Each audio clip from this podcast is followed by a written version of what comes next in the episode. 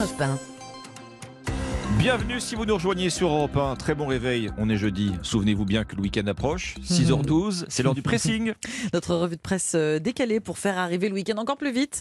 Et avec l'arrivée, et surtout ici et maintenant, de Dimitri Vernet. Qu'est-ce que vous avez repéré dans la presse, Dimitri Alexandre Omblin, cher auditeur, Ah. je pense que ces derniers jours, vous n'avez pas pu passer à côté de la polémique visant le Paris Saint-Germain et ses déplacements en jet privé. sûr. Et oui, une polémique qui, au vu de la crise énergétique, a pointé du doigt tout le monde du football, qui est plus que jamais attendu au tournant. Les clubs doivent s'adapter pour devenir plus écolos. Mais certaines équipes, eh bien, elles n'ont pas attendu avant de prendre des initiatives, car aujourd'hui, un article de West France détaille pour nous les clubs les plus écolos. Ah. Et oui, et Ah on bah, ça fait du commence. bien. Eh ben oui, ça fait du bien, mais c'est pas récent. C'est des choses qui sont faites déjà depuis plus, pas mal de dont temps, on ne parle pas assez. dont on ne parle pas. Aussi vert que le gazon du terrain de foot. Exactement, et vous allez le voir. On commence en France avec l'Olympique lyonnais qui a mis en place différentes actions. En plus d'utiliser des énergies renouvelables et de trier ses déchets, le club a installé un système de récupération d'eau de pluie, un système très utile qui permet d'arroser la pelouse. Toujours à Lyon, mais cette fois-ci dans le petit club amateur de 7e division qui organise pour ses jeunes adhérents une visite dans un centre de tri afin de les sensibiliser. Et je ne sais pas si vous le savez d'ailleurs, mais la Ligue 1 a interdit depuis cet été la vente de bouteilles en plastique dans les stades pour éviter Mm. les jets, mais aussi pour, euh, de conscience, pour avoir une conscience écologique. sûr. Eh bien, au Havre, ils sont allés encore plus loin en interdisant aussi pour tous les joueurs ainsi que leur staff euh, les bouteilles en Ah oui. plastique qui disposent maintenant d'une gourde individuelle. Ce qui paraît, ça tombe sous le sens. Ça tombe sous certaine le manière. sens. en plus. Exactement. À l'étranger, maintenant, en passant par les Pays-Bas et le stade de l'Ajax Amsterdam alimenté par des panneaux solaires, en Espagne, où les joueurs du Betis Séville se déplacent la plupart du temps en train, Mhm. L'exemple le plus marquant se trouve en Angleterre avec l'équipe de Forest Green Rovers, Ah avec oui, quand l'accent, messieurs dames, qui a été nommée par la plus grande instance du football, la FIFA, comme étant le club le plus écologique au monde. Alors je vais vous expliquer pourquoi, parce qu'ils mettent vraiment tout en place. Oui. Une cantine de joueurs et de supporters 100% vegan et issus de produits locaux, engrais naturels pour la pelouse, des maillots fabriqués avec des matériaux recyclables Mm. et j'en passe, ce qui a permis au club anglais d'obtenir sa neutralité carbone en 2018. Donc c'est- une belle performance hein, pour un club de foot. Et pour vous dire, le prochain projet, projet du club est de construire un stade exclusivement en bois. Ah oui. Ah, carrément. Donc les- Carrément. C'est-à-dire Bah, les un tribunes. euh, euh, Les tribunes qui pourront accueillir, accueillir 5000 euh, Ah spectateurs. oui, D'accord. 5000, oui, bon. 5000. Oui, Bon, on n'est pas, on n'est pas, oui, on n'est on pas n'est sur le volume stade. des Princes un- c'est ouais. un petit Ouais, club. ouais. euh, le, Oui, troisième division anglaise. Exactement. Donc oui, le foot a encore énormément de progrès à faire, mais il n'y a pas que des mauvais élèves. Les clubs de foot les plus écolos, c'est à lire dans West France. Et ben voilà, Be- beaucoup de sources d'inspiration Eh pour, oui. pour, pour les clubs de foot. Merci Dimitri. Ombline, Oui. vous avez fait aussi une jolie euh, trouvaille ce matin. Bah alors je vous apprends rien quand je vous dis que la France excelle hein, dans un certain nombre de domaines, la mode, les râleurs. hein. La France, c'est la Tour Eiffel, c'est le cassoulet, c'est le camembert. Je sais que vous allez en parler dans un instant, Mmh. Alexandre. Mmh, ça va être bon.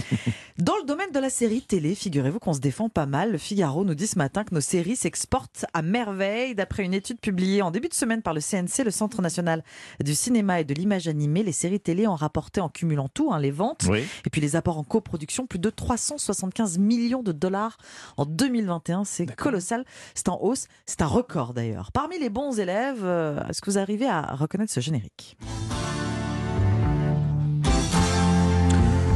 Bon, oui, oui, Bon, oui, oui, oui. voilà. La, la sé- la série, La euh, série. la série 10%. Exactement, de Dominique Besnéard, Excellente devenu série, ouais. euh, Call My Agent en Angleterre. hein, les remakes s'accumulent, on en a beaucoup, beaucoup parlé. Autre carton.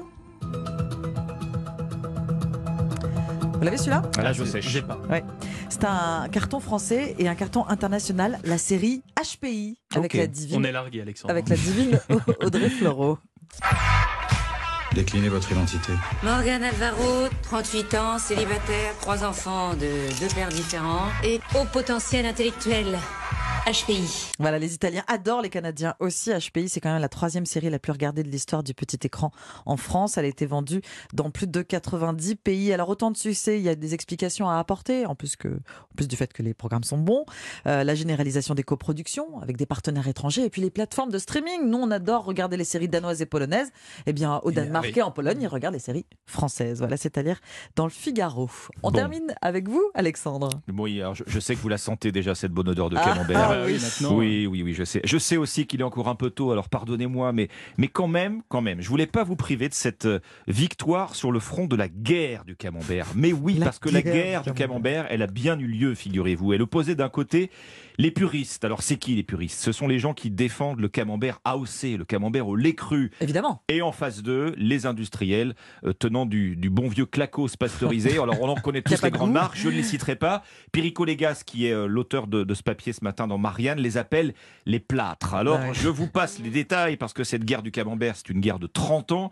Ce qu'il faut retenir, en gros, c'est que grâce à une décision finale du Conseil d'État qui est tombée au milieu de l'été, le 22 juillet, ça a échappé à la plupart d'entre nous, eh bien, la mention fabriquée en Normandie est pour de bon interdite sur les camemberts Mmh. industriels. Ah, oui. Sur les plâtres. C'est illégal. Sur les plâtres, voilà. D'accord. C'est illégal et donc on, on fait disparaître cette mention de toutes les étiquettes. Elle est donc réservée, cette mention fabriquée en Normandie, au vrai de vrai, le camembert au lait cru, l'AOC euh, Normandie euh, camembert. Hmm. Sur les autres, les plâtres, comme vous l'avez dit, Ombline, vous verrez, fabriqués soit, euh, je sais pas, dans l'Orne, le Calvados euh, ou la Manche. Victoire en gros du pot de terre du lait cru contre le pot de fer du lait pasteurisé. Cette réponse de Normand-là, mes amis, eh bien c'était la, la meilleure chose qui pouvait arriver à d'autres bons vieux camemberts. Ça reste tout à fait entre nous, hein, mais pour Mm. fêter ça, je crois que je vais m'en faire une petite tranche au petit-déj Ah. ce matin Ah, de camembert. aussi, là. Voilà. Ouais, ouais. Mais ça, ça marche très bien euh, avec le café. Avec le café. Avec ouais. Surtout, le café. surtout quand, on se lève en, quand on se lève en plein milieu de la nuit, le camembert fait toujours du bien. Merci beaucoup, euh, Alexandre. Alexandre, vous restez avec nous 6h18. À tout de suite avec l'impératrice dans la partition.